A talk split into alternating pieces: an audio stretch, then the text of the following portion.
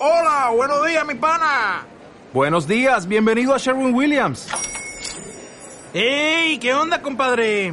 ¿Qué onda? Ya tengo lista la pintura que ordenaste en el ProPlus app. Con más de 6.000 representantes en nuestras tiendas listos para atenderte en tu idioma y beneficios para contratistas que encontrarás en aliadopro.com. En Sherwin Williams somos el aliado del PRO.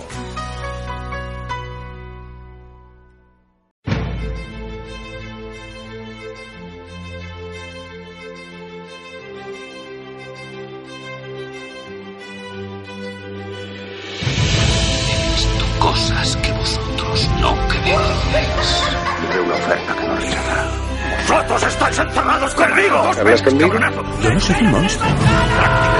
Sale como el malo. Y han dejado de chillar sus corderos. No entraré en el lado oscuro. El mundo se divide en dos categorías. Río y el mundo entero reirá contigo.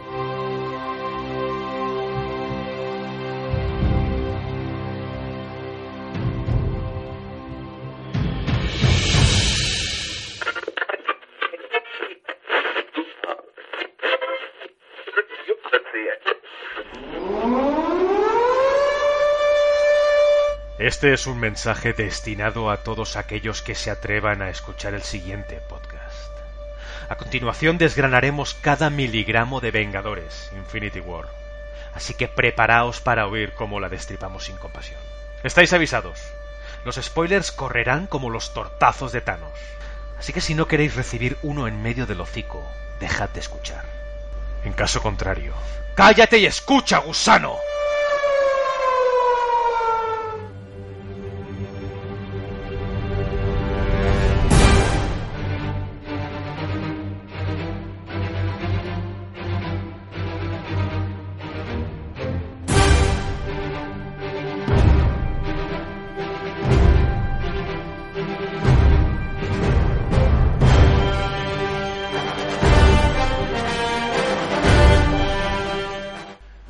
Bueno, bueno, bueno, la que se ha liado por aquí.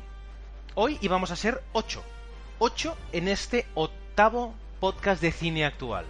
Pero resulta que hay tres de nosotros que hace unos días, no sé, eh, no se encontraban bien. Y por lo visto han acabado eh, esfumándose, hecho cenizas. Igor, de la Vega en el foro, sigue tan desaparecido como el primer día. Dijo que iba por cervezas cuando hicimos el primer podcast y aún no ha vuelto a aparecer. De José Yotuel, poco sabemos, aunque me ha llegado una carta suya que abriré en un minuto. Y el resto hemos estado intentando guardar nuestras gemas del infinito sin mucho éxito. Oye, ¿y Samuel Brujería dónde está? Eh, cierto, cierto, cierto, me estaba dejando a Samuel, nuestro reputado presentador, Brujería. Ese fue el primero en desvanecerse. Y el cabrón no se desvaneció sin antes acabarse de un trago la lata de cerveza que acababa de abrir. Eh, Dani, ¿eh, ¿crees que se han ido los buenos y nos hemos quedado los malos o al revés? Pues creo que sí, se han ido los buenos, se han ido los que tienen, los que, los que podían plantarle más cara a Thanos y nos hemos quedado aquí los malotes, porque de alguna manera tenían que quitar a los poderosos de en medio. Así que nada, yo es que tenía la gema del tiempo bien agarrada, pero no había manera, ¿eh? me la han quitado de manera, de manera ridícula. ¿Y cómo ha sido esa manera? Pues ha sido la manera de que, bueno, eh, yo tenía visualizado eh, 17.400 futuros posibles y solo en uno de ellos salía un podcast medio, medio apañado. Y resulta que la única manera era que desaparecieran eh, Samuel, José y, y Igor. Así que, bueno, pues adelante, le, cedí, pues, le cedí la gema. suerte. Sí, sí, le cedí la gema, pues gustoso para ver si, si podríamos hacer esto en condiciones. Todo sea por el bien de la humanidad. Bien, eh, Javi, conocido como Yobi, tiene, si no me equivoco, la gema, o tenía, la gema del alma, ¿cierto? Tenía, te- tenía, tenía, tenía. Yo estaba ahí con, con mi gema, ahí, eh, se me estaba poniendo, empezando a poner ahí el, el cráneo un poco rojo, pero no sé por qué. Y, y de repente aparece Thanos y me dice, ¿qué, qué quieres a cambio de esa gema? Yo, pues, una stout. Entonces una cervecita, una cerveza negra, tal. Toda tuya. Coge el cabrón, me quita la gema y me planta una cruz campo. El cabrón. Qué mala Y aquí, y aquí me, aquí- y aquí me he quedado. Es que es un villano. tonto. Sí, Sí, sí, sí. villano. Es muy Es malo, es muy malo. Trilero. Sí. Bueno, la ha Es, un trilero, como los hermanos rusos. Ah, cuidado, eh, cuidado. A, a ver, Agustín, ya que, ya que hablas, eh, es posible que tú tengas también, bueno, tuvieras una gema. Pues qué disgusto tengo. Yo tenía la gema de, de la mente, que me hacía mucha falta porque en un anterior podcast hicimos ciertas apuestas sobre qué Vengadores iban a morir y no acertamos ni una. Una. Vaya. Todas las apuestas iban en, en el Capitán América y el tío ahí está aguantando. Así que, ¿Aguantando o aguantazos? ambas. Bueno, bueno, Un es- poquito de cada. Si, quieres, si queremos ser rigurosos, el Capitán América no está. Oh, Oh. Uh, Ya no, están vino. puntillitas, ya están puntillitas. No, pero, pero está bien, está bien, porque, eh, a ver, no vamos a poder hacer olvidar a todos los que nos han oído, pero una cosa que quede clara, seguro que más de uno pensó, sí, sí, sí, sí, yo pienso lo mismo, yo pienso lo mismo. pero bueno, ya hablaremos luego de qué puede pasar en próximas entregas. muy bien, muy bien. De hecho, a- hablando de esto que me dices, un amigo mío, después de escuchar el podcast y ver la peli, dijo, Santi, qué ojo, qué ojo habéis tenido, hijo mío. Eh, Tony, el conocido Roy, tiene la gema del espacio que le quitó Thanos. ¿Puede ser? Tenía, sí, sí, la tenía. Resulta que sabéis que soy muy vago. Y yo pues digo, ¿qué gema es la mía? Pues la del espacio, esa que te permite ir a cualquier parte sin hacer prácticamente ningún esfuerzo. Y pues nada, pues cogí mi gemita, me fui a una playa desierta, me eché una siesta y cuando me levanté tenía una notita de Thanos y me dice, perdona machote, no te quería molestar, pero la gema a la saca.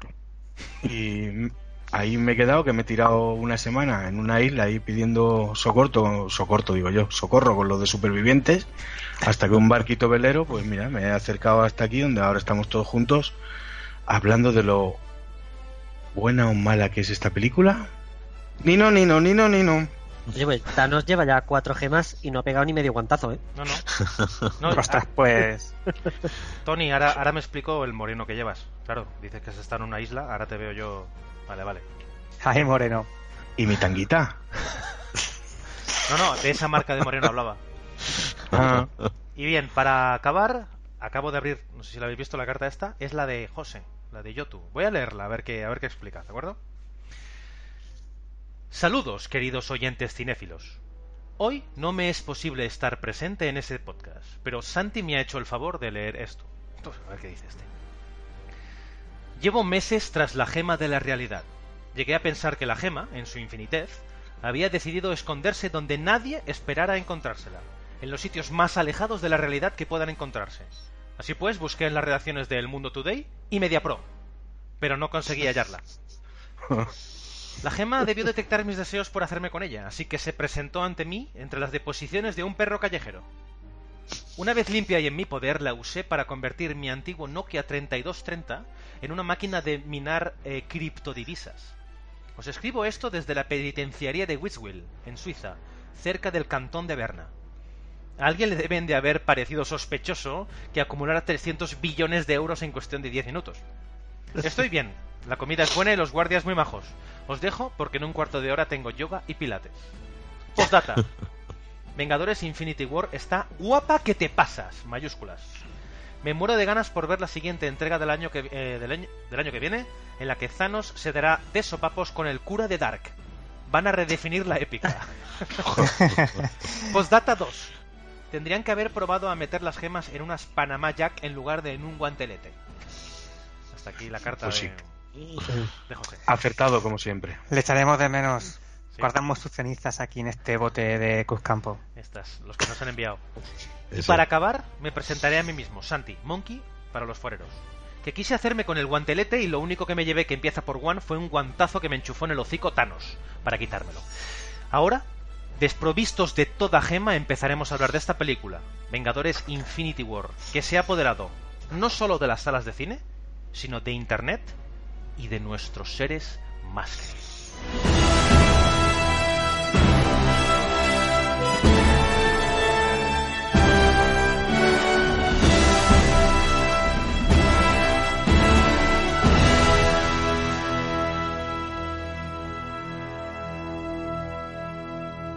Avengers, Los Vengadores Infinity War. Película que obviamente habéis visto si estáis escuchando ahora, cuyo protagonista absoluto hemos coincidido todos que es Thanos, el cual quiere hacerse con las seis gemas del infinito, piedras con un poder increíble, para, vamos a, a decir, poner equilibrio en la galaxia y cepillarse la mitad de la población. Universo, esto, universo. Bueno, mm. universo. Sí, claro, de toda la existencia. A todo esto, los Vengadores y toda una retaíla de superhéroes intentan parar los pies, aunque no sabemos si realmente tienen mucho éxito. Al menos al acabar esta película queda en duda. Una vez dicho esto, me gustaría hacer una rondita rápida para saber vuestras opiniones. Agustín, eh, ¿qué te pareció la película? Vaya, el primero. Pues me ha encantado, la verdad. Es que me ha gustado muchísimo. Era mucho mejor de lo que esperaba porque yo ya llevo unos meses, bastantes meses, un poquito cansado de Marvel y de superhéroes en general y la verdad es que me ha sorprendido para bien. Muy épica, muy, muy, muy épica, muchísimo más épica de lo que esperaba. Me estoy repitiendo un poco, pero es que es lo que hay, es que me, sorprendió. Es lo eh, bueno, Agustín, una cosa, eh, ¿tú crees que la película podía decirse que tiene algo de épica? Pues yo creo que, que sorprendentemente, porque me sorprendió mucho, es, sí, es muy épica. Vaya.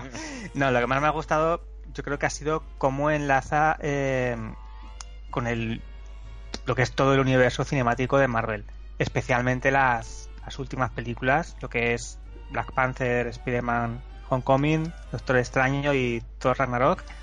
Me ha gustado mucho cómo, cómo aquí ha enlazado, todo. La conocida fase de fase 3, ¿no? Si no me equivoco. Sí, claro, básicamente. ¿Y si tuvieras que decir algo que realmente no te haya gustado de esta película? Pues iba a responder que es una pena que Dave Bautista no salga porque es invisible. Pero no te sabría decir. Hombre, a lo mejor algún personaje que seguro que lo comentamos más luego, pero algún personaje que sus poderes no sé, como que esperaba que hiciera algo más. Seguramente alguien tenga algo que decir del personaje que creo que tienes en mente. En mente lo pillas. Eh, vamos a ver, por ejemplo, Tony. Tony, ¿tú qué crees de la película? Opinión rápida. Opinión rápida. Está bien, pero es que estoy saturado de superhéroes. ¿Para qué vamos a engañarnos? La película sí te entretiene un montón, ¿eh? Son dos horitas, quedan dos horitas y cuarto o algo así. No recuerdo. Media y media. Dos y media. Se pasan bien, hay mucha acción, es puro entretenimiento. La parte mala, si me apuras, es que ya te digo, la saturación que tengo con todo, con todo este mundillo de superhéroes. Yo que no soy tan fan ni de los cómics ni de todo esto en general. Bueno, me gusta, pero hasta cierto punto. Ya lo veo eh, demasiado. Lo veo demasiado. Espero que, bueno, mientras ganen dinero van a seguir haciéndolas. Y yo, pues seguramente seguiré viéndolas, pero cansado ya. Bien. Es decir, si tuvieras que elegir algo que te ha gustado mucho y algo que te ha gustado poco, ¿eso sería? Lo mejor de la película el ritmo, lo peor de la película que ya estoy harto de superhéroes. Bien. Eh, Javi, ¿cuál es tu opinión? Sí. ¿Qué crees que es Los Vengadores Infinity War? Es, es puro entretenimiento. Es, no, no, eso creo que nadie se atrevería a negar eso. Es una película muy, muy entretenida y... Pero, pero, estoy esperando el pero. No, no, no tenéis una idea muy equivocada de, lo que pienso. Es decir, eh, me parece una película súper entretenida, me parece bien construida y, y en fin, que es. Sí, pero. Yo fui con, yo fui con mi hijo de, de seis años y, el chiquillo ni se despegó del asiento. O sea, conseguir que en dos horas y media un chiquillo de seis años no se, no se despegue del asiento Joder. es, es para levantarse y aplaudir. Es decir, eso no, no lo consigue. ¿Tú, te despegaste del asiento? yo, a tu edad la próstata no sé si. Es, aparte de eso, que, bueno, yo voy al cine siempre con mi bolsita, ¿sabes? Pegada ahí. es que, es que ahora te estoy imaginando eh, de pie aplaudiendo como un loco y todo el mundo, hombre, tanto te ha gustado. No, no, es que el niño no se ha levantado de la silla. Pero quitando esto, eh, estoy oyendo una serie también de, de, alabanzas hacia la película un tanto desmedidas. Es decir, el padrino del universo. Sí, el, el imperio contraataca de, de los superhéroes. Eh, Thanos es el nuevo Darth Vader. Eso, lo- eso lo he Hombre, escuchado. si dices el Imperio contraataca de los superhéroes, sí.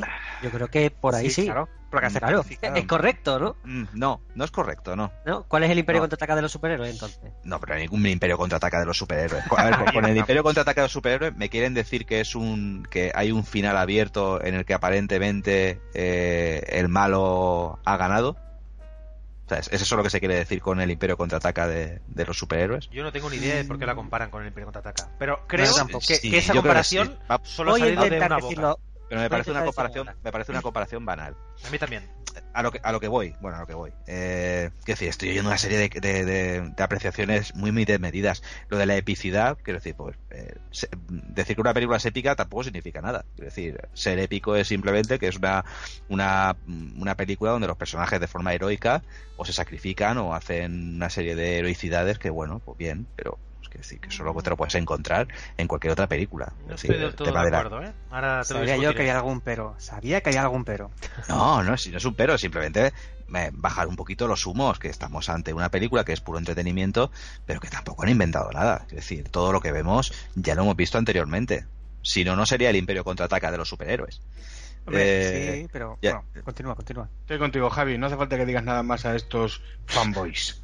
¿Qué es lo que no me ha, qué es lo que no me ha gustado de la película? Si tuviese que decir algo que no me ha gustado de la película, pues el modo interesado en el que eh, se desmerece a los personajes más potentes o con más poder dentro del universo Marvel. Quiero decir, el, parece ser que el único modo de, de que Thanos venza es aparcar a los personajes más aparcarlos además de una forma un tanto cutre a mí, me parece- a mí personalmente me ha parecido cutre Hablas de... Eso claramente lo dices Hablo por de- ojo de halcón, que ojo de hablo halcón de- no aparece. ah, ah, eso es Hmm. hablo de no hablo de Hulk hablo de Visión y hablo de Bruja Escarlata que son probablemente los tres personajes más potentes y más fuertes ¿no? de- del universo Marvel al menos en el, el cinematográfico Sí, bueno, sin contar, sin contar X-Men, obviamente, ¿no? Sin contar mutantes. Sí por eso digo sí. que es Y sí, sin hablar de la viuda negra que estaba de incógnito, ¿no? Que es iba verdad que estaba se, se tiñe de rubio para pasar de desapercibido Bien. tócate la bueno en fin y bueno pues nada siguiendo, con la, siguiendo con la ronda de preguntas, Dani, ¿qué es para ti los Vengadores Infinity War? Pues me ha parecido un experimento brutal de Marvel que ha estado pues 10 años para hacer para, para llevarlo a cabo y conseguir mezclar a todos esos actores enfundados en todos esos trajes que conozcamos la historia previa de todos ellos con un trasfondo y que todos los directores y todos los guionistas hayan ido enfocados a esta película y a la secuela que vendrá me parece brillante y, y- y un experimento que no se ha hecho nunca en la historia del cine que yo recuerde. Y el tema de compararlo con el Imperio Contraataca no es por el Imperio Contraataca en sí, es porque realmente esta película es como el segundo acto de una trilogía. Lo que pasa es que la primera parte de la trilogía son 18 películas. Y todavía queda la tercera parte o la conclusión o el retorno del Jedi, que será el año que viene. Entonces, mm, me parece. Por ahí vienen las comparaciones, porque hay un poquito de tragedia al final, o, o básicamente, yo nunca he visto, por ejemplo, para mí casi lo mejor de, de la película fue que nunca he visto jamás que nadie se levante de la sala del cine cuando termina la película. Se- estaba todo el mundo con la boca abierta, primero por el final que tiene, y segundo porque todo el mundo sabía que algo más venía. Claro. Y lo normal es que, bueno, media sala se levante, se vaya, el despi- típico despistado que no tiene ni idea de lo que, de lo que está viendo, o de que en todas las películas Marvel hay una escenita final. Pero era increíble ver la, en los títulos de crédito con las luces encendidas del cine y todo el mundo comentando el final y esperando la escena. No estábamos en la misma sala, eso es claro. Pues yo sí, yo sí, yo eso sí lo, lo, lo viví. Y es verdad que el- un poquito la, la parte negativa, si tuviera, es que es verdad que el, el, eh, se ve un poquito las costuras cuando, cuando algunos héroes poderosos, lo que ha dicho Javi, eh, se los quitan un poquito de medio, como el síndrome de Superman. Como Superman cuando está de dos puñetazos se carga al malo, pues nos quitamos a Superman y que peleen Batman y Flash, ¿no? Entonces, Bueno, que cuidado- no quiero Flash. comparar esta película, Eso, que no quiero comparar esta película con eh, Justice League, ¿eh? Ojo, no Mejor- la quiero Mejor que comparar. no lo hagamos porque no, No, vamos a no, llegar no. a ninguna O sea, parte. Sería, como, sería como sería- comparar sería como comparar Infinity War con los Vengadores 2 Es la era de Ultron, ¿no? Eso es. que por ¿Y tú, cierto, la Santi? fase 3, Uh, la perdón. fase 3 no termina aquí. La fase 3 termina con la secuela de esta película. O sea, la fase 3 comprende todavía eh, el hombre hormiga y avispa, Mm. eh, Capitana Marvel y esta Vengadores 4 que no se sabe todavía qué título tendrá, pero ahí termina la fase 3 y a partir de ahí se supone que, que veremos otra cosa.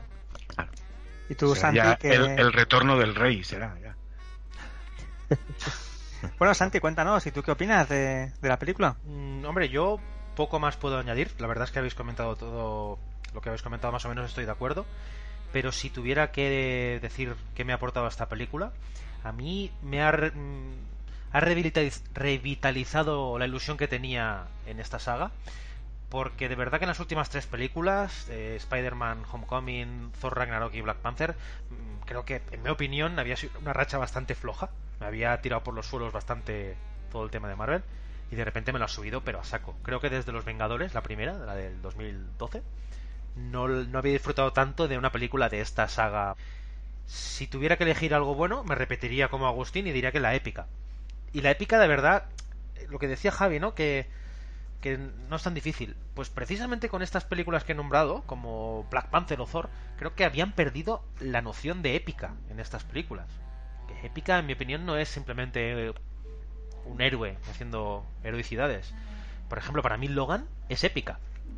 Y Logan es una película que casi se puede decir que es medio pequeña, entre comillas. Porque es la historia de un personaje y ya está.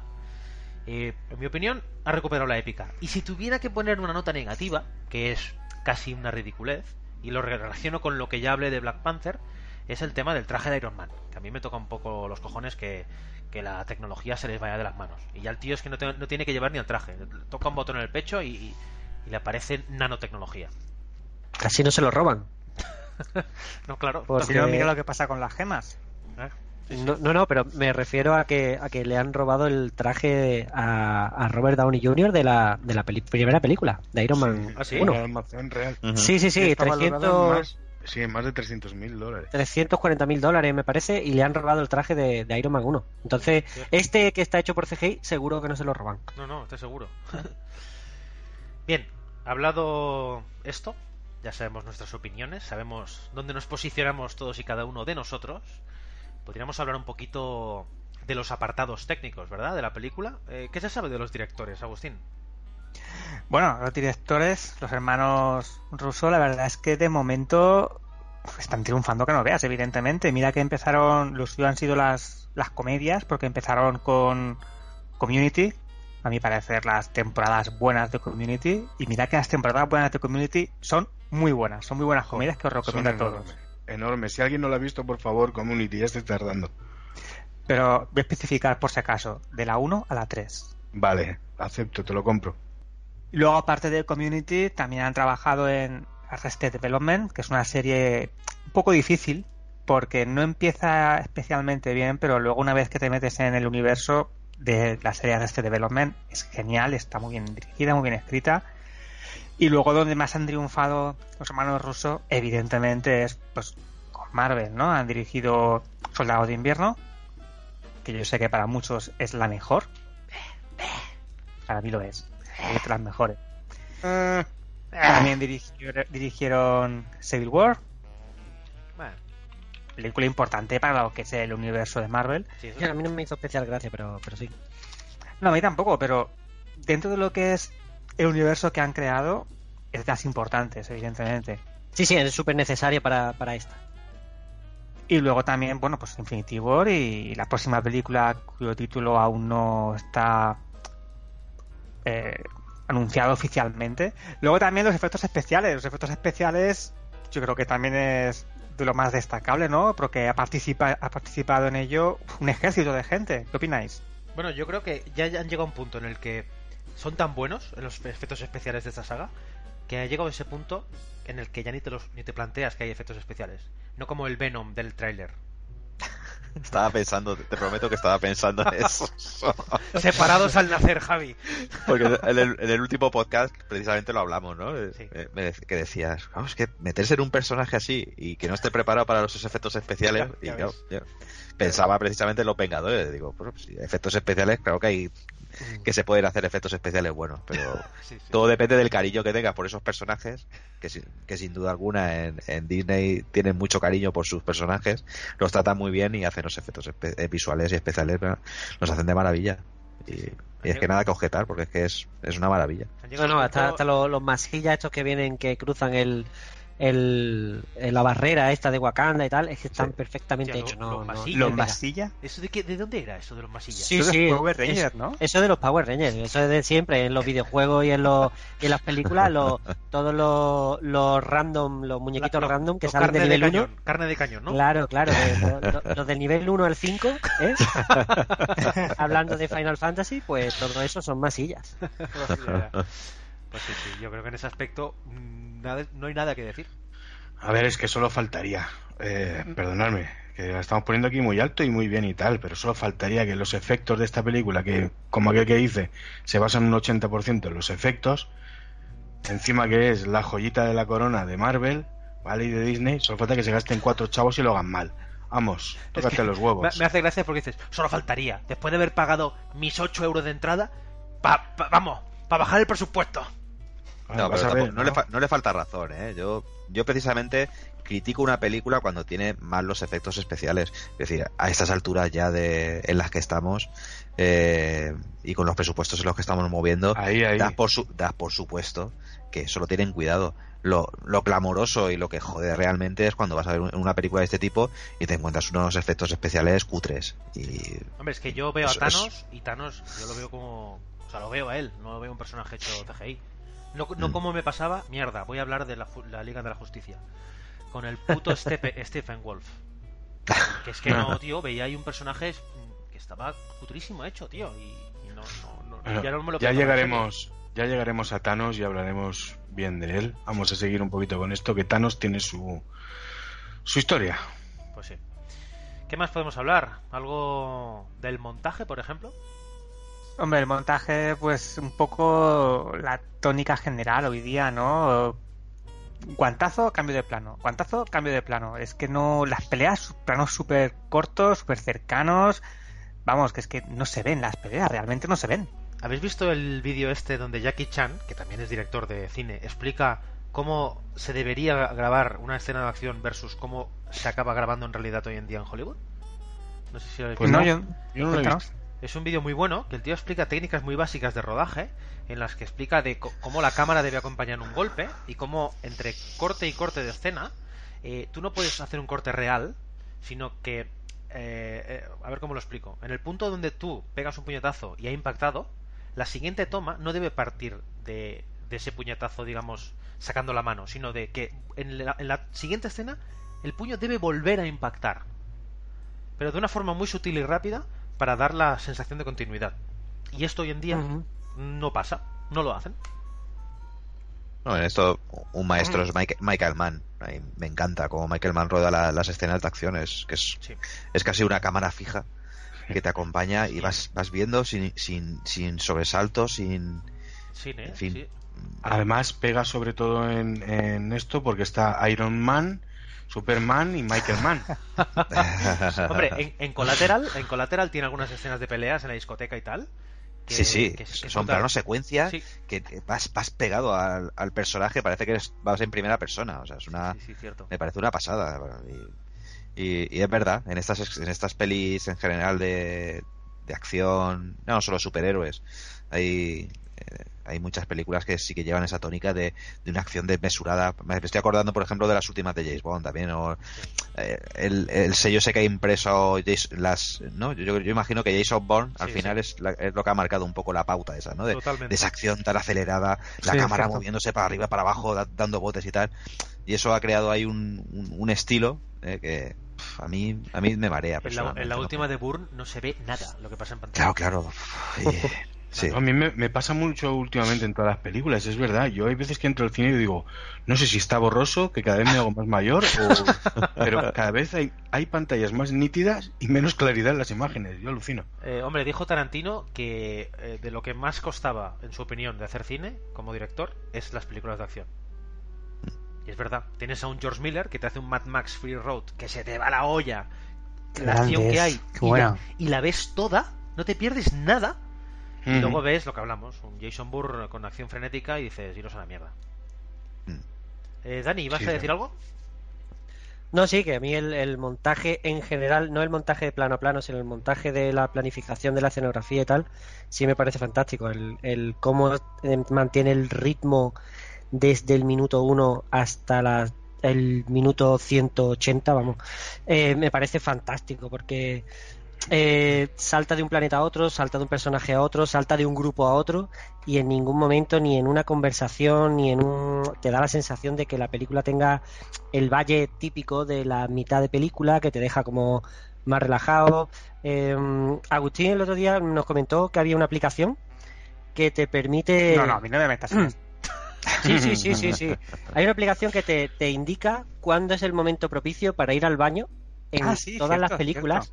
En todas las películas, entonces Sí, fui yo, fui eh, te avisa porque te dice, por ejemplo, eh, en tal película, o en Iron Man 2, ¿no? Por un poner, pues mira, aprovecha en el minuto 37 que va a salir una escena de Pepper Potts hablando, hablándole a la pared. ¿no? Joder, qué Pues grande. te, te levantas, aprovechas, llevas tus 30, 40 segundos y vuelves. Y si en el cine, pues te dice cuánto tiempo dura la escena, un minuto y medio, dos, para que vayas tranquilo. Joder, ¿y, y si ves, ¿vale? y si ves Blade, Runner, Blade Runner 2049, te dice, mira, en esta Eh, época puedes tienes empezar a dos plan- horas y media. puedes empezar a plantar patatas y, y- ¿sabes? y las vas a poder recoger en la siguiente escena.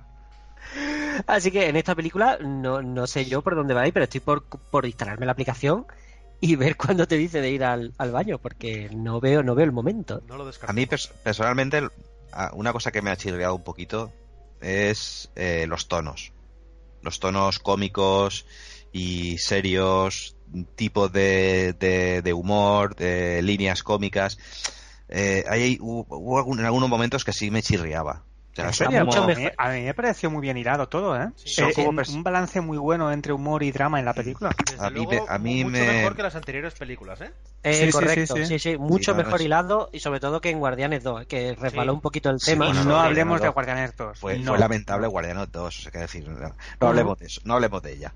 Eh, pero a mí, bueno, mi opinión personal, quiero decir, eh, sí que me sacaba un poquito el humor de Guardianes con el humor de Spider-Man, con ese Doctor, Doctor Strange que no sabe si va de cómico o se ha puesto de repente serio.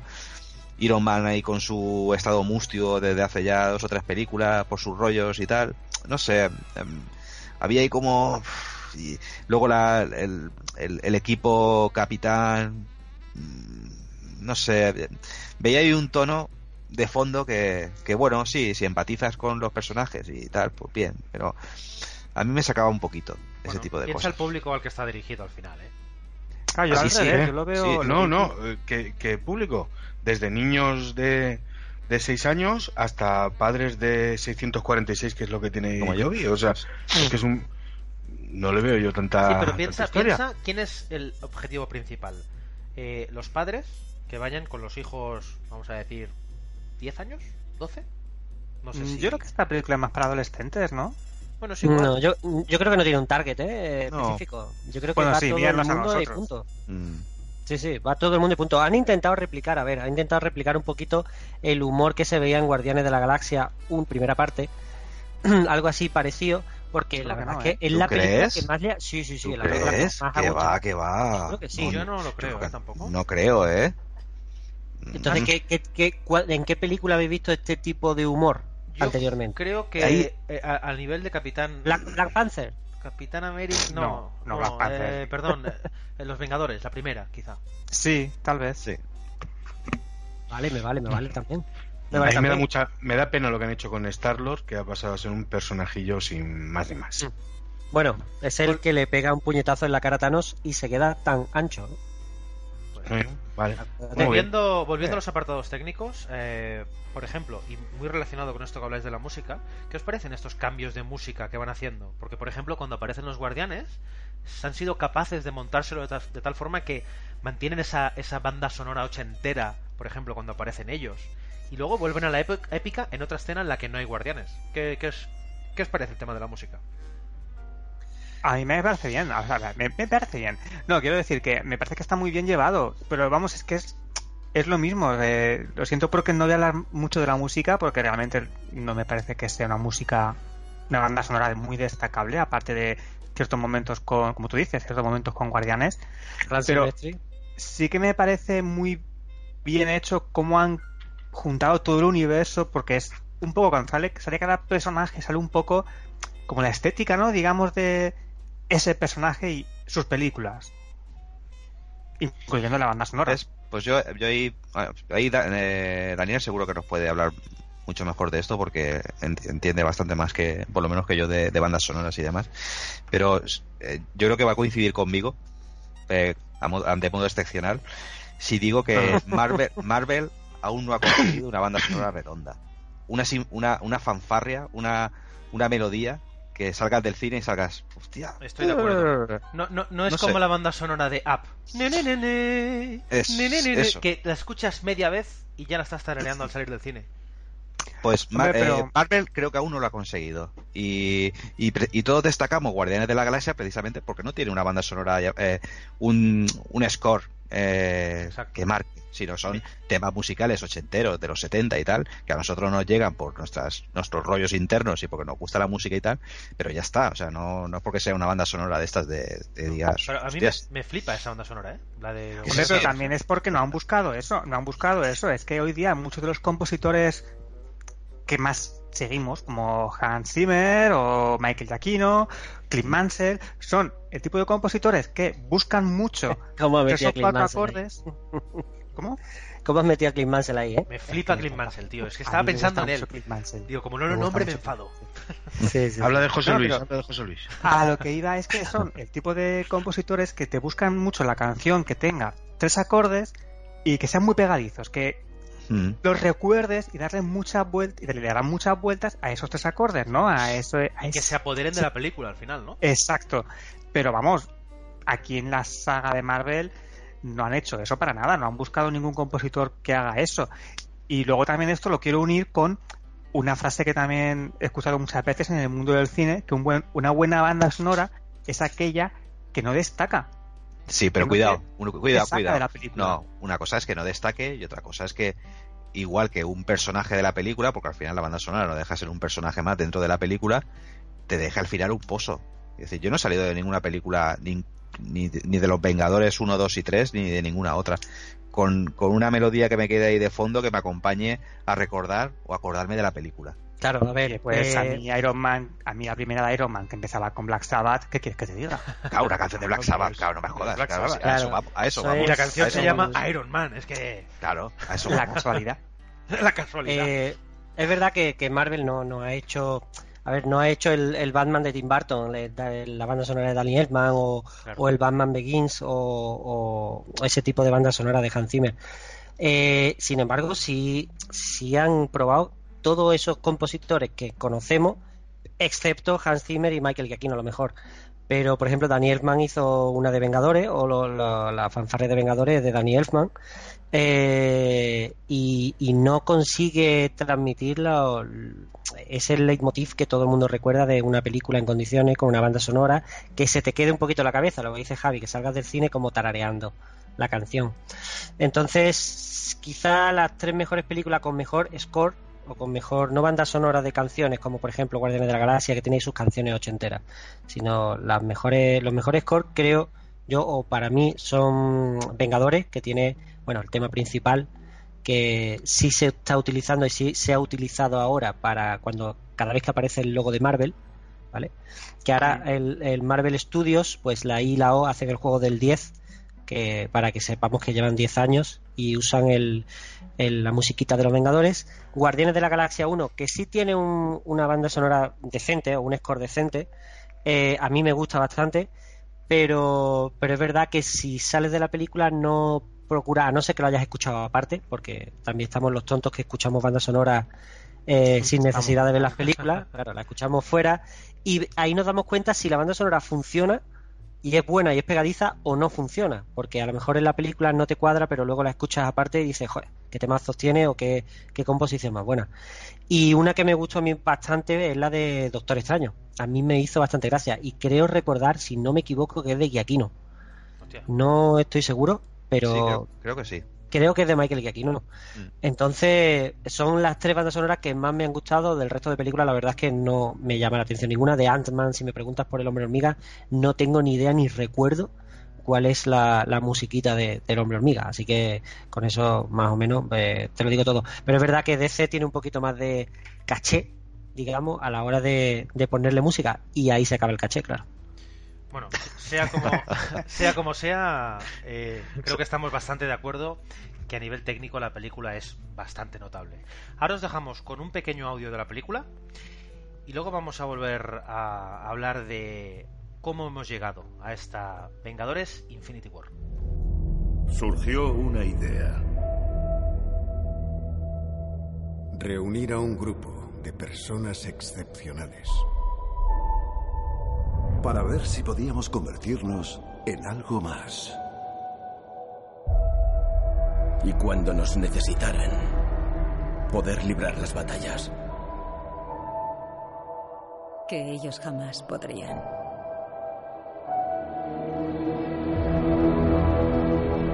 Con el tiempo, sabréis lo que es perder. Sentir desesperadamente que tenéis razón y fracasar igualmente. La diversión no es algo que uno tenga en cuenta cuando equilibra el universo. Pero esto... Esto sí que me hace sonreír. Bueno, la verdad es que de lo que más nos ha gustado de, de esta película o, o qué supone esta película es que ha sido el culmen a 18 películas de la saga Marvel desde 2008. Yo personalmente las he visto todas. He visto las 19 películas de Marvel, lo cual me parece un poco enfermizo incluso. Eh, ¿Alguien las ha visto todas de por aquí? Yo creo que sí que las he visto todas. ¿Sí? Mm, sí. Mm, ¿Cuál me ha gustado más? ¿Cuál me ha gustado menos? Mm, eh, eh, me, gust me gusta eh, cómo han llegado hasta aquí. O sea, es- eso, ese, ese valor no hay que quitárselo en ningún momento a, a la trayectoria de Marvel a lo largo de todas las, esas 18 películas que han hecho. Eh, hay cosas mejores, cosas peores, pero en general el tono eh, es un tono que se ha mantenido eh, más o menos regular con sus alto- altos y bajos. Ya más o menos nos hemos ido señalando todos, ¿no? Eh, pues tal vez la del Capitán América, eh, Winter Soldier y Civil War han estado un poquito por encima de la media, tal vez. Eh, ahí seguro que encontramos alguna discrepancia. Sí. Eh, Sí. sí, seguro. Y, y luego, curiosamente, las que tendrían que sobre, eh, de las que tendrían que eh, sobresalir, ¿no? Que son siempre los Vengadores, que es la reunión de los de los superhéroes, pues tampoco es que habían habían sido películas especialmente sobresalientes. La primera, pues fue por lo que fue, que fue una novedad y, y bueno, pues bien. La aunque primera mí- estuvo muy bien, hostia. A mí me parece me- un poco a mí me parece un poco irregular pero bueno bien es una película buena que está, entretiene mucho la segunda me parece una mierda eh, literalmente O sea, Neutron. no- sí me pareció malísima y, Más y bueno flojita, ahora más flojita, desde luego. Mucho. muy flo- muy flojita muy flojita O sea, Javi ha flojita. dicho una mierda, así que respeta. es un es, es, es probablemente el- uno de los villanos peores aprovechados de, de, de toda la de todo el verso cinematográfico de Marvel eh En teoría es, es pepinazo, ¿no? Los. Hombre, es, es- es- Sí, es- sí. quiero decir, es que, bueno, en fin. Eh, y bueno, y en esta tercera, pues. Es como pues coger, bien, ¿no? perdona un momento, eh, perdona, pero es como coger al mandarín y violarlo. Eh, Sí, es como, eh, sí, Oh. es como, es como sacar al mandarín y, y decir que al final que no, que no, que es un actor de teatro. O sea, algo así, ¿no? Había, había unas teorías No- por internet muy de locas hacer eso. que decían Que, que, realmente era el mandarín que, que- estaba fingiendo. Claro, claro, claro. que- que- ¿Y qué van a decir? Y por cierto, ya no solo, ya no solo violaron al, manda- al mandarín, sino que el actor que lo interpretaba era el puto Ben Kingsley. Sí, tío, sí. Era perfecto. Sí. Era perfecto para ese papel, perfecto.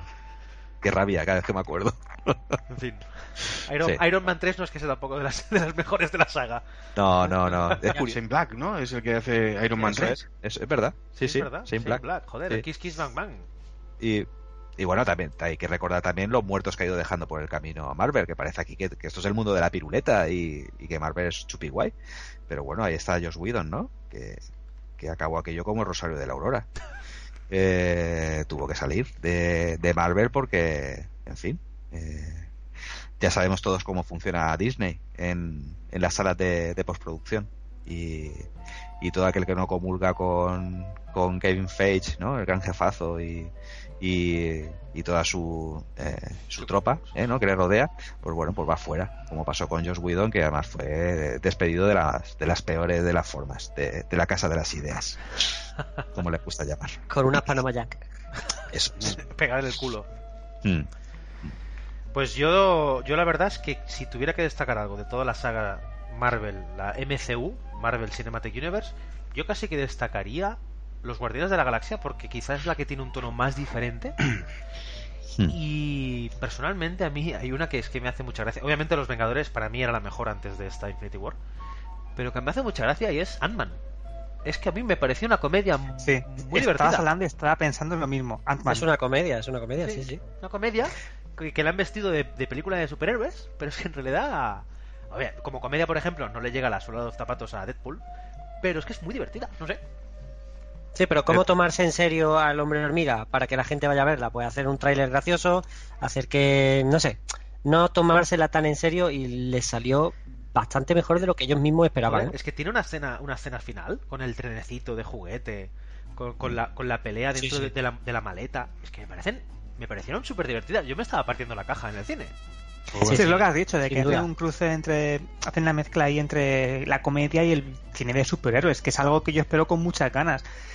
Que, que pase en el futuro, ¿no? En los próximos años con el cine de superhéroes, porque no pueden seguir con esta receta, porque ya, estáis viendo, ¿no? Que mm, nos estamos cansando, ¿no? De... Sí, esto se agotará. Ya, Pues ya lo, ya lo hemos hablado, ya lo hemos en hablado otras veces. en Ya lo- ya lo hemos pues- hablado pues- otra, lo hemos hablado otras veces, perdona, eh, con el tema del el paralelismo con el género western. Es decir, esto al final se agota.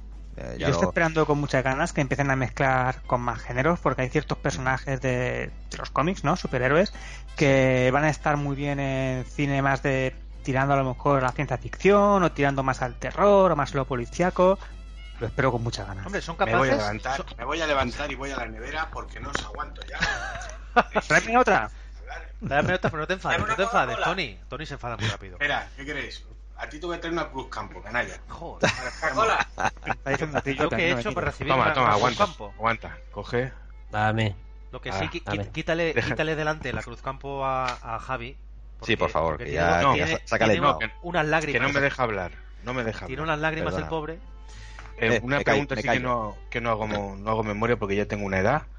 La primera cronológicamente de toda esta saga, ¿cuál fue? 2005, Iron Man. Iron Man Iron- 1. 2008. Vale. ¿Seguro? 2008. Sí, sí, 2008, no, no, claro. no, no. ¿Ocho? ¿Seguro? Segurísimo. Sí, hace, hace 10 años, claro. Claro. Vale. Se cumplen 10 yo años. que- Sí, cierto. E cierto. inmediatamente después, el Pues- increíble Hulk con el único, no, perdón, único no, pero al menos más importante cambio de actor que Mm. fue con Edward Norton. Mm. Sí. Mira, pues ya ves. Que este sí que cuando Para vio el montaje final dijo, yo no quiero saber nada más de esta saga. Que también dicen que es un poco... que no es fácil trabajar con él. Bueno, pues Bueno, uno más, uno más. A Mira, mí, me- claro. mira, ya puestos, os voy a decir que para mí la mejor fue la primera. ¿la de Iron, Iron, Man. Man? Para mí, a mí fue la que más me sorprendió. Fue un, para mí fue un, cambio brutal. Lo que había visto hasta ahora, vi Iron Man y dije, joder, qué buena es. Sí, sí, Yo- muy yo buena. coincido- yo coincido Sorprendente, divertida. Sí, creo que todos coincidimos enganchó. bastante, ¿no? Carisma, carisma al máximo nivel el de Robert Downey Jr. Es Tony Stark. O sea, Hombre, no te piensa- imaginas. es que tienes que pensar que Robert Downey Jr. lleva como 20 años metiéndose en el papel. Pegándole, Sí, pegándole al piste, ¿no? Si te ves una película, si te ves una película de hace 15 años de Robert Downey Jr. o de hace 20, es exactamente lo mismo. Es lo que dice Sí. Aur. Es- hace exactamente los mismos moines, Pues- los mismos gestos Y y, todo. encima el cabrón ha sido capaz de no encasillarse, ¿eh? Como Tony Stark. Sí, Porque- sí. Es que es él, es que no es Tony Stark, es que es él. Es tú como- no ves a Tony Stark, tú ves a Sí, Robert sí, Downey sí. Jr. De hecho, tienes que pensar que la negociación del, del contrato con, con Marvel incluyó una cláusula, y te imaginas a Tony Stark hablando de, del contrato que se está haciendo, incluyó una cláusula que no solo cobra por película, sino que se lleva un porcentaje de la taquilla. Ay. Y el porcentaje que se ha llevado de todas las de Iron Man, Vengadores y de esta va a ser brutal. Pájaro, huevos toreros ahí. pájaro, Es qué más, mal listo eh, a que ver John que- Lucas este. Esto iba a decir, hizo un George Lucas. sí. Es más, Sí, sí, a sí. ver, los que seguís los cómics lo sabréis, ¿no? Que ahora los últimos cómics, los últimos números de, dedicados a Iron Man, eh, bueno, pues Tony Stark es más Robert Downey Jr. de lo que era hace 15 años. Sí, totalmente. Sí, sí, de hecho están adaptando, están acercando, digamos, el mundo del cómic a este universo cinemático de Marvel, porque de hecho la, la misma Guardia Negra que acompaña a Thanos eh, con este Bonnie Moe y toda esta trupe que, que lleva de, de villancitos pequeños, de digamos los lugartenientes de Thanos, eh, son súper modernos.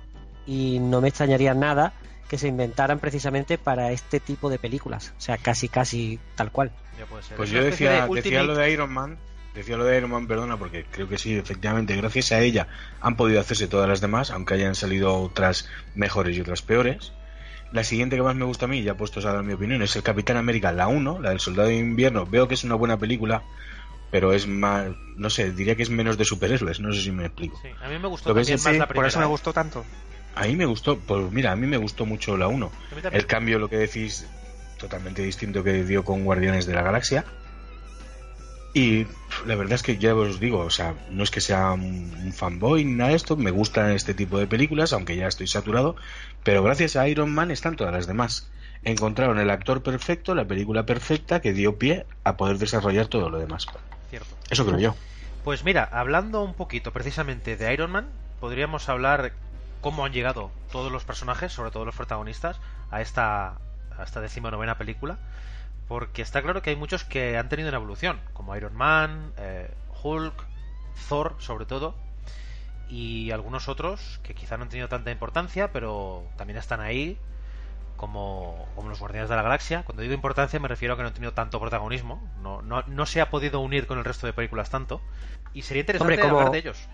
Como película, como película, después de ver esta, eh, Infinity War, te das cuenta que la más importante de todas es Guardianes de la Galaxia, Es, básicamente. el- es el pegamento. es la única, es la única que se fundamenta en el, el cosmos de Marvel, ¿vale? En ese, esa digamos saga que tiene Marvel de que no son solo superhéroes de la Tierra, sino que hay pues héroes más allá del entendimiento y del cosmos, como, a ver, el Tribunal Viviente, eh, Caos, Orden, hay eh, superhéroes, o sea, no superhéroes, eh, personajes o entes que son, vamos, eh, la, dioses más allá de más allá de los dioses, vaya, porque si Thor es un dios, el Tribunal Viviente eh, o, o amor, odio, o sea, es que hay personajes eh, que se eh, explican en el universo Marvel eh, que son los que realmente mueven los hilos de todo lo que pasa en el universo. ¿Ha dicho el, tribu- el tribunal bebiente? Ese no- ese El no- Tribunal Viviente, ese es esta no, mesa, está ¿no? el viviente, claro, claro, está el viviente y luego está el bebiente. Este es esta mesa, ¿no? El tribunal bebiente.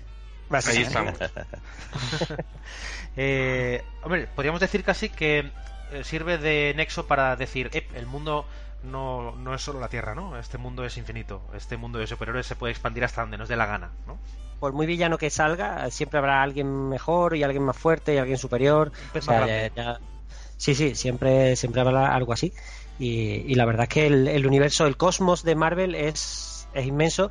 Y la gracia que tiene es que una vez que ves ahora Infinity War, te vuelves a ver Guardianes de la Galaxia y te das cuenta de cómo iba enfocada esa película hacia esta.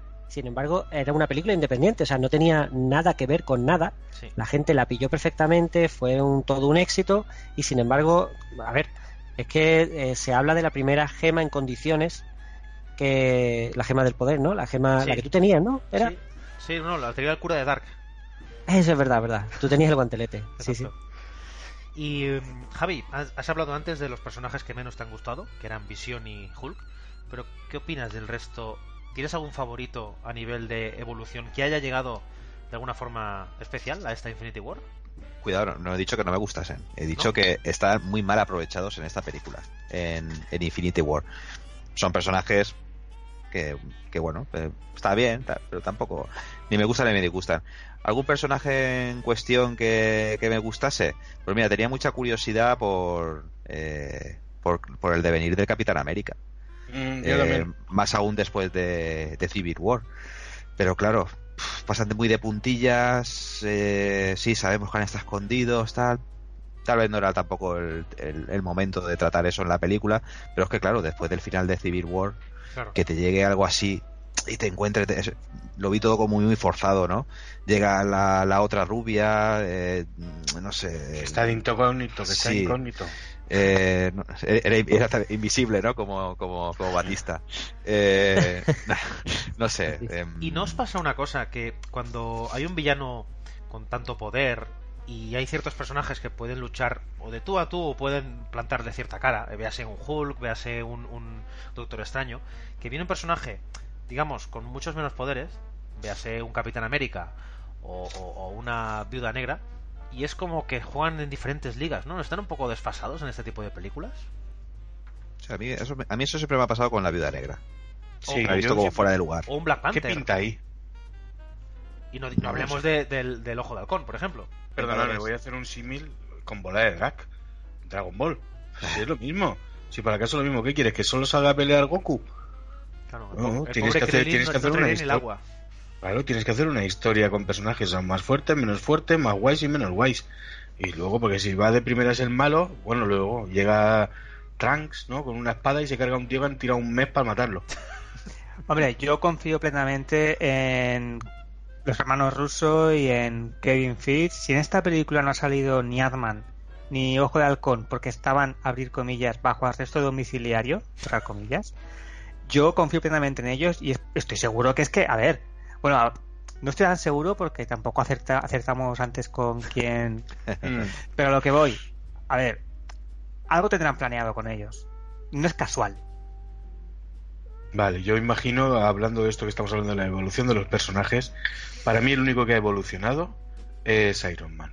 En la primera película era un chulo de putas y ahora es un tío concienciado con salvar el universo, preocupándose más de otra gente que del mismo. Ese para mí es el- la, Bueno. la principal evolución. Ya en Los Vengadores se, se- se sacrifica. Se sacrifica. Eh, sí, estamos hablando de la, de la evolución desde Iron Man, que fue la primera, que ya te digo que para mí es la película de referencia, hasta aquí. El cambio de Tony Stark es brutal, sigue siendo el tío más chulo de- del mundo, pero ves que interiormente sus cambios de, de principios o de valores básicos han cambiado muchísimo. Primero era él y ahora hay muchas cosas aparte de él. Yo creo que también un personaje que ha sufrido, su- sufrido un cambio de este aspecto, pero quizá al revés, que se ha vuelto como más tontete, es Thor. Que al principio es un personaje muy serio, muy ¿no? Eh, endiosado, literalmente. Poco a poco se le ha ido haciendo ca- cachondeo. Yo creo que porque ellos mismos se han dado cuenta de que si lo ponían tan serio el personaje no tenía, Eso te iba a no tenía decir, gancho. eso te iba a decir. Thor 3 es una- otra comedia directamente. Eh, Pues a, a mí justamente es lo contrario. A mí lo que me hacía gracia de Thor, no de Thor, lo que me hacía gracia de Thor es que era, era completamente distinto a todos los demás. Era un tío que venía de un planeta de ser un rey de Asgard, ¿vale? Y era un tío pues con una forma de hablar y una forma de ser que al cabo de tantas películas y convivir con tantos humanos se ha hecho uno más del montón. sí, por eso, que tenido una evolución que se ha vuelto Distinta más a mí, no, a, mí, la coña. a mí no me gusta, a mí no me gusta tanto. Pero bueno, Pero no, lo, no veo mal. Pero... a nivel de universo de Thor, Thor, el personaje eh, ha tenido una evolución también clave que yo durante la película estaba pensando, va a morir Thor seguro. ¿Por qué? Porque es que le han desprovisto de todo. Le han desprovisto de todo su pueblo, que se lo ha cargado Thanos en la... Thanos en la nave.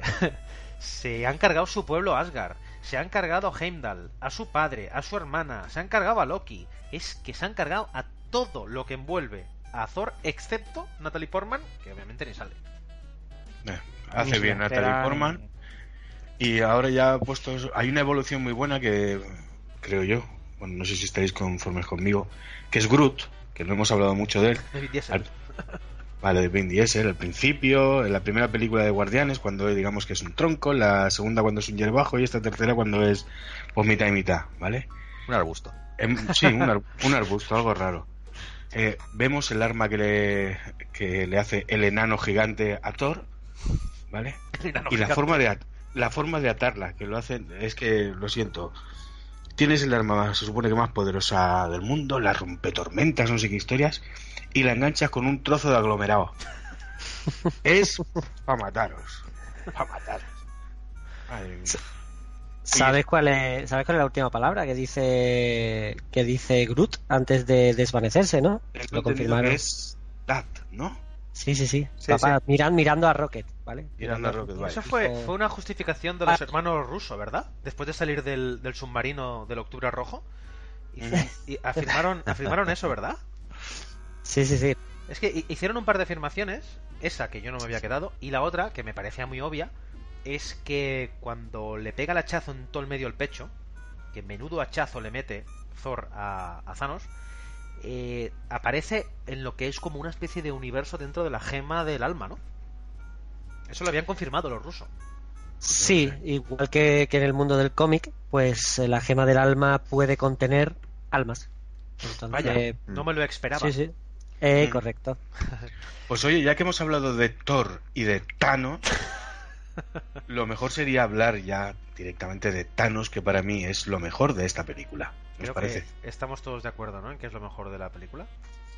Pues sí, el villano principal, a ver, es la es el único personaje casi casi que se presenta eh, en la película y la película está hecha para él. Eh, Hombre, para tiene su- una presentación de lujo. Joder. Humillando totalmente a, a Hulk. Y, y a Claro. Thor, y a los dos personajes más Thor, fuertes. claro. Entra directamente, la película enlaza con el final de Thor Ragnarok, que la escena post crédito pues era, era cómo aparece la nave Ah, de, de Thanos eh, directamente delante del pueblo agardiano que iba ya pues como la galáctica por el, Sí. el universo buscando Oye, su perdona que me ría, pero es que me da gracia la forma que han tenido de pasarse por el forro de los cojones de Thor Ragnarok. Qué lástima. Eh, El final. sí. Bueno, explícalo, perdona, explícalo. No, no, no, claro, que huyen todos, Lee se lía parda y luego aparece Thanos y les da para el pelo. O sea, Sí, literal- tal cual. literalmente. Pues nada, un personaje que mm, pues que lo han tratado muy bien, la verdad, porque el- en el mundo del cómic o en Marvel en general, Thanos al principio no era ni tan fuerte ni tan poderoso y como que ha ido creciendo en fuerza, en inteligencia conforme han pasado los años. Y aquí lo que vemos es la evolución del Thanos, eh, esa, ese culmen de todo lo que, lo que se hizo porque, bueno, Thanos empezó siendo prácticamente una copia de, del Darkseid de, de DC, de Jack Kirby. Entonces, el creador, vamos, Gene, St- Gene Starlin lo, lo confesó que, que se basó mucho en Darkseid para hacer un- una especie de villano fuerte, grande, eh, que era súper inteligente, súper fuerte. Digamos que Thanos, sin el guantelete y sin las gemas, ya le partiría la cara a Hulk. Entonces, pues. eso da, da pie a a entender de qué, de quién estamos hablando. Yo que no soy, Y- perdonadme, yo que no soy muy fan de los cómics, tú me lo podrías explicar, Renji, por favor. Eh, si- tengo entendido que tú no puedes tocar una gema del, del destino de estas porque, vamos, te quedarías hecho carbonita. No Solo- puedes si eres solo- un humano. ¿Cómo? Básicamente no puedes si eres un humano. Solo humano, da igual cualquier personaje No, de la galaxia. bueno, más que humano, tienes que tener una especie de poder interior, ¿vale? Una no es que sea humano, no, claro. Ten en cuenta Como una que Peter- ascendencia divina. No, no, no, tampoco eso, Pues, pero eso se Peter ve, Quill, se por ejemplo, Guardianes no de es la humano. Galaxia. Sí, sí, sí. Que, que no todo el mundo está capacitado para coger una gema. O sea, puede que otro de otra raza la coja y se desvanezca en el aire porque eh, tienen tal poder que no todo el mundo es capaz de soportarlo. Pero sí, de hecho, mucho más adelante, Gamora es una de, las de las guardianas de una gema. eh, Drax es el guardián de otra gema. Entonces, el- Claro, claro, en los cómics. Estoy hablando de los cómics. El tema de Thanos es que, digamos que aquí lo que quiere, como dijo Santi al principio, es como equilibrar un poquito el universo eh, y, y para que vivan algunos cómodos y bien, pues se tiene que cargar al 50% de la población, como hizo con el planeta de Gamora. ¿Vale? Que se morían de hambre, además lo explica él perfectamente en la película. sí. Se mueren de hambre, lo pasan mal y al cargarse al 50% de la población, que además se ve en la escena perfectamente como se carga a la mitad izquierda, la mitad derecha mira y él lo que evita es que Gamora de pequeñita no vea eso en un gesto de pues de, de amor que realmente es lo que mueve al Thanos del cómic el amor es un romántico Sí, empedernido señor. Este Thanos, ya os lo he dicho, para mí es... sí sí sí eh, oye, perdóname, el Hans Gruber de, de la familia de Cristal. Es, es el que tiene un propósito, una misión, el que tiene un plan para conseguir lo que realmente ha ido a buscar. Y todos los demás son John McClane. Están ahí por casualidad, como aquel que dices, y lo único que tienen en mente es evitar que esa persona logre su objetivo. A mí, por cierto, la Pues sí. misión, la misión que tiene Thanos me recuerda un poco a, a dos series de televisión. Por un lado, a Utopía, que no sé si lo habéis visto, la británica, Muy buena. muy buena. No voy a hablar, o sea, no voy a entrar en más detalle. Y por otro lado, The Leftovers, también tiene su qué parecido, que parecidillo, con el tema de desaparición de gente. Pues sí, pues el, el Thanos, lo que iba diciendo, el Thanos del cómic se movía por amor porque lo que estaba era enamorado de la muerte, que era pues un personaje... Soy el novio de la muerte. un personaje pues del, del cosmos de, de Marvel que digamos que tiene su avatar es como una especie de una chica, una mujer y ella lo que se fija digamos en Thanos el- al principio eh, y lo elige como paladín digamos para, para matar al 50% de la población porque se da cuenta la muerte de que hay más vivos que muertos. Y eso no lo quiere no lo quiere consentir. Entonces Thanos se siente pues súper orgulloso de que la muerte se fije en él. Y, y lo que lo que hace es que se termine enamorando perdidamente y se convierta en una máquina de matar solo para complacer a la muerte.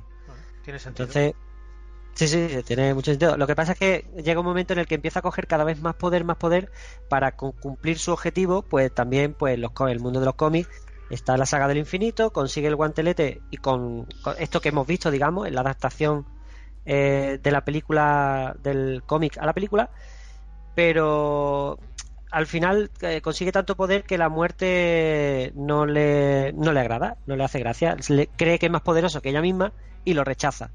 Entonces, Uy. eh, imagínate Uy. a Thanos con un mal de amores. No, ¿Vale? no, no me lo quiero No me parece bien. No me parece Y bien. em, Javi, tú como experto en DC, ¿cómo lo compararías a un villano, digamos, de máxima categoría, como el, el que presentaron en la Liga de la Justicia, que es Ste- Steppenwolf? Que por cierto, pequeña, pequeña, pequeño inciso, el actor que le pone voz es Ciaran Hinds, el, uno de los protagonistas de The Terror, como curiosidad. Sí, es verdad. Mm, No sé, no. déjalo- No- sacar- no es lo mismo, sacar- ¿eh? No, no. No porque no, no está construido del mismo modo. Siempre hablando en el, en el plano del cine. Yo, a mí curiosamente, si me recordó a alguien, fue un poco al Joker. Eh, ¿Cuál de ellos? no iri- no ir- eso es. No iría, a la, no iría a la comparación ni física y tal, pero sí a, a, esa, a esa motivación que puede tener por. El, el Joker, eh, y lo vemos en La Broma Asesina o lo hemos visto en algunas otras historias, donde realmente el- la lógica que hay detrás de sus razonamientos, lo que estén en, la, en la locura, eh, te, llevan a plantearte, ¿no? Sí, hostia, este tío. eh, puede tener razón en lo que está en lo que está diciendo ¿no? En- eh, por, por- poner un ejemplo en, el Caballero Oscuro esa conversación que tiene con, con Batman te lleva un momento que en el interrogatorio te lleva un momento de decir pues es que tiene razón es que lo ven como monstruos y te aprovecharán y te, te utilizarán hasta que les, les dejes de ser útil y entonces te, te convertirán en un, en un monstruo. Quiero decir, esa forma de pensar en la, en la cual eh, ese razonamiento que puede- aparentemente puede parecer una locura, pero detrás tiene un, algo que te pueda decir, te, a llevar a decir, pues, oye, pues, a lo mejor tienes que tener razón y no es tan malo como, como creen. En, es- en eso quiero, en eso me ha dado la sensación de que se toca con el Joker. ¿no? Bueno, En ese- no, no- no está en de ese- más una reflexión de este calibre de- desde el punto de vista del, villano, ¿no? Mm, sí, y eso a, mí lo que realmente me ha parecido atractivo de, de Thanos en, en esta película es eso, ¿no? Es que, detrás del personaje del villano haya un, haya un planteamiento con una doble moral y demás que, que te lleven a, a- a tocar eh, con, lo- con la punta de los dedos ese, esa posibilidad. Y Para mí, siempre el bueno se mide por la calidad del malo. Eh, sí, Ya está. eso es, eso es. Pues dado, dado que este villano, yo creo que en, ge- en general ha, ha gustado mucho y ha convencido totalmente. De hecho, ya se llevan varias películas diciendo el mejor villano de Marvel, la mejor película de Marvel. Creo que, es, que esta vez, en mi opinión, es cierto. Eh, a partir de aquí, ¿cuál es el, el futuro? ¿Qué nos depara las próximas películas? ¿Cuáles son las teorías que rondan ahora mismo por internet? Yo creo que se va a morir Stan Lee y no van a hacer ninguna más. Hombre, ahora que dices eso de Stanley. Te ha jodido, ¿eh? Se supone que. No, no, no. Se supone que tienen grabadas ya su... sus próximos cameos. Hostia, macho. Eso sí que es el previsor. Hostia, nen. ¿No lo, vi- no lo sabíais? ¿No lo habéis No, escuchado? no, no, no, no, no. Sí, sí, sí. Pues Hostia, fueron a su fuerte. casa. Sí, sí, sí, sí. Estuvieron en su casa y estuvieron grabando, pues eso, sus próximos cameos. Y pondrán corte y pega luego, personaje aquí, un personaje allá, ¿no? Lo harán mirando al cielo, como ahí, oh, mira qué personaje vuela. Y luego lo pondrán en cualquier película, ¿no? En la que, en la que toque. en un anuncio de compresas. Sí, sí, lo, lo que tiene. Se merece todo lo bueno ese hombre que le pueda pasar. Joder, ya ves. Está en la flor de la vida.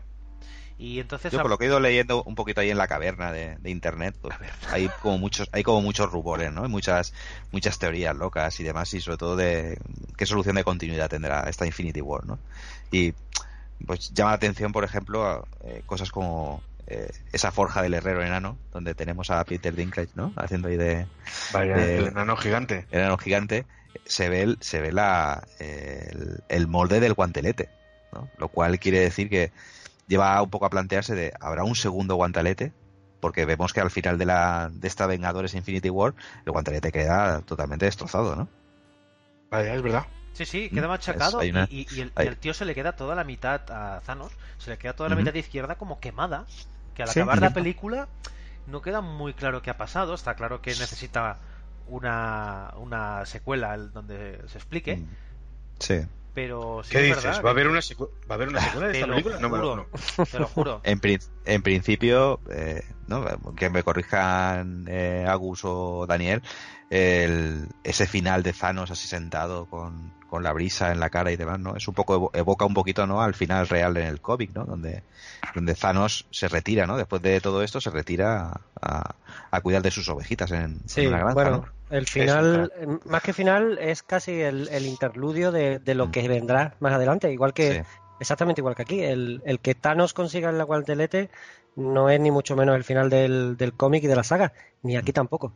Y aquí lo que hemos visto pues son algunas escenas que, o algunas fotografías, ¿no? Que nos han dejado un poco un poco la mosca detrás de la oreja porque se ven trajes y escenas de la primera película de los Vengadores. Mm.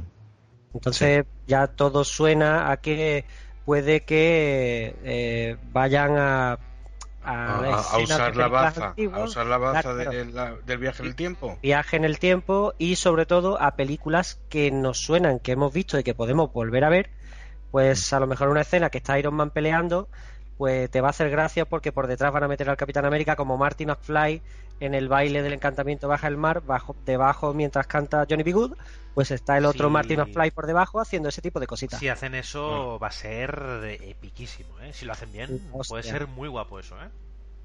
Sí, sí, en el momento en el que Hulk le pega eh, siete galletas a Loki cogido del pie, ¿no? Y empieza a guantearlo, pues Sí. que por detrás pase algo. O sea, eh, una, una cosa así, de una escena que recordemos todos tan, tan, tan perfectamente que, que sean capaces de replicarla. Y Mm. tanto en esa película como a lo mejor en otra. Es que no se sabe muy bien por dónde van a ir, Sí. pero...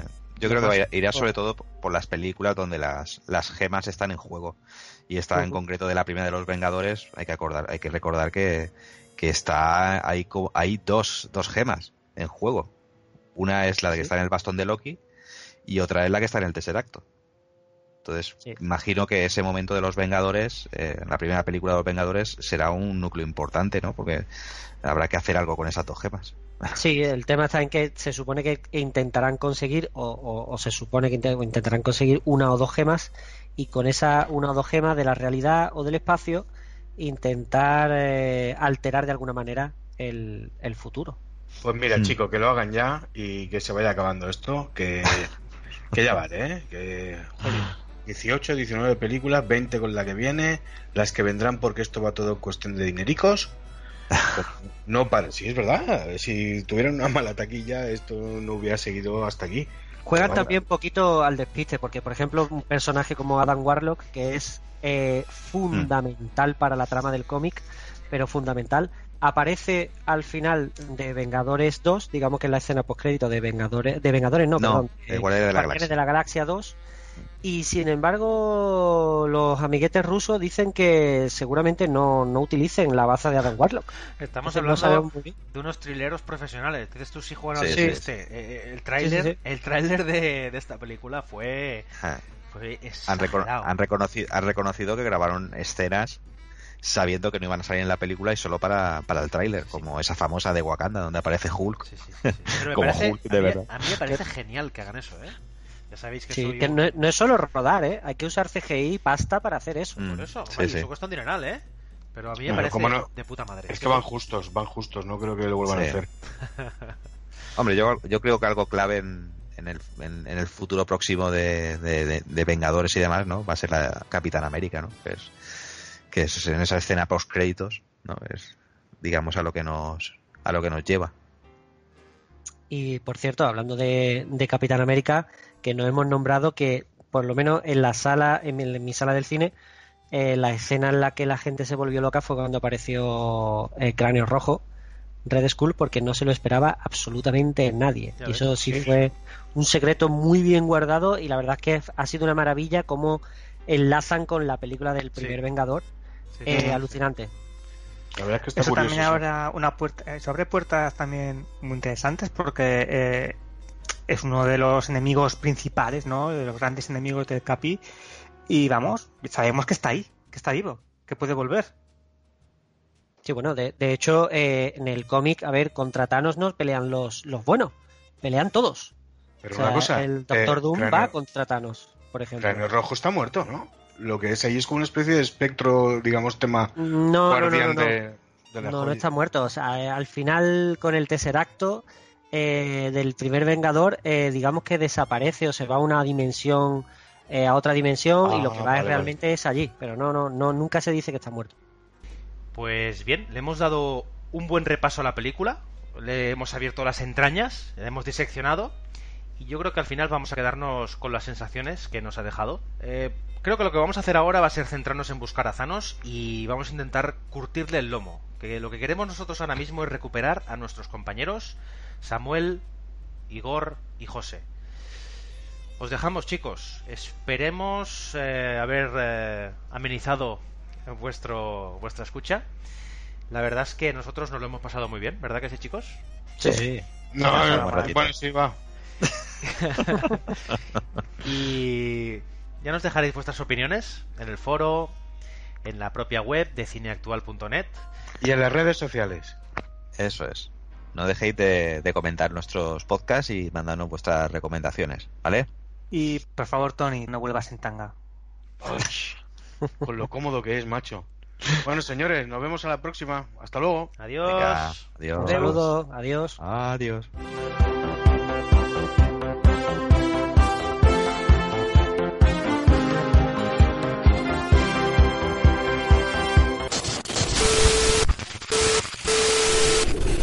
Hola, ¿hay alguien ahí?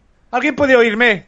Caracoles, Samu, ¿eres tú? ¿Dónde estamos? Recorcholis José, pensé que estaba solo. Estaba a punto de ponerme una película de Kiarostami en VHS. Y al darle a tracking ha aparecido Thanos en pantalla y de repente me he empezado a volatilizar. Madre mía, a mí estaban a punto de darme un masaje en la cárcel. Y cuando me he tumbado, el masajista era Thanos. Me he empezado a encontrar mal, como cuando te estás defecando a saco y el baño más próximo está a media hora. De repente estoy aquí en esta lata de sardinas. ¿Dónde diablos estamos? ¿Qué? Espera, ¿qué pone ahí? Pone USS Dallas. ¡Que me aspen! Como el submarino que persigue al Octubre Rojo. Espera, esto es un maldito submarino. A ver, a ver, oye, ¿no, no te resulta raro todo esto? Poco raro sí que es, no podemos decir tacos. ¿Cómo calificaremos ahora una película que no nos guste? ¿Como si fuéramos un redactor del país? No, rayos y retuécanos, todo esto. Parece que estamos en una especie de realidad alternativa. Pues algunos deben sentirse a gustísimo aquí, porque no la podemos liar. ¿Y qué hacemos aquí ahora? ¿Nos vienen a salvar? ¿Vamos a estar aquí para siempre? Estos hijos de puta mal paridos seguro que ya están con el podcast a medio terminar. ¡Nos lo hemos perdido! Maldito Thanos. A, a mí lo que me está preocupando es esta alarma. ¿Eso qué es? ¿El sonar? Sea lo que sea, detecta... Aquí pone... Desplazamiento de magma. Entonces es el Octubre Rojo. Avisa al capitán. ¿Pero qué capitán? ¿Pero tú estás loco qué? Espe- espera, espera. Sé de alguien que pueda ayudarnos. ¿Batman? No, es de la Vega. ¿De la Vega es Batman? Que no es Batman. Mira, ahí está. Igor, Igor, ¿ya te has comprado coche nuevo? Sencita, la vamos a palmar. Espera, espera, Samu. ¿En qué año estamos? ¡No!